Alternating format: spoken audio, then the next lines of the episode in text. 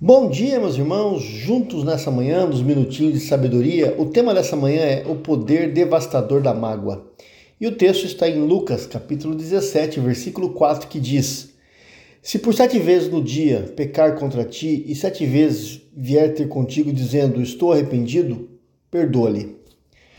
Meus irmãos, o grande jogador francês Zinedine Zidane confessou que prefere morrer do que perdoar o jogador italiano Marcos Materazzi, que xingou sua mãe na decisão da Copa do Mundo de 2006.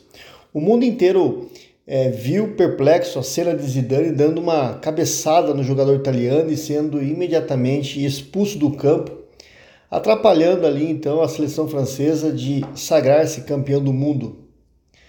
O fato é, meus irmãos, que há pessoas que vão levar para o túmulo suas mágoas, porque jamais se dispuseram a rasgar os abscessos da alma.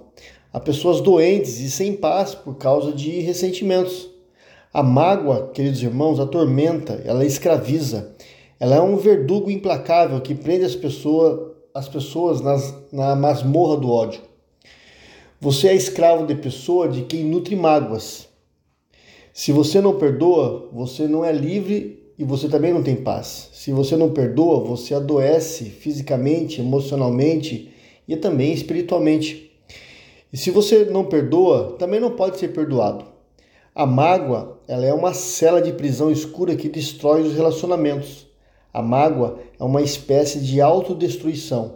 É como tomar uma dose letal de veneno pensando que o outro é quem vai morrer.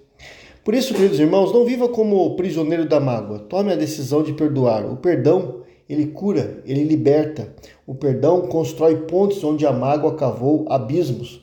O perdão restaura a alma e cicatriza as feridas abertas.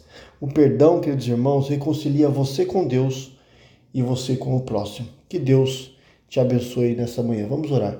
Pai, obrigado, Senhor, pela sua palavra.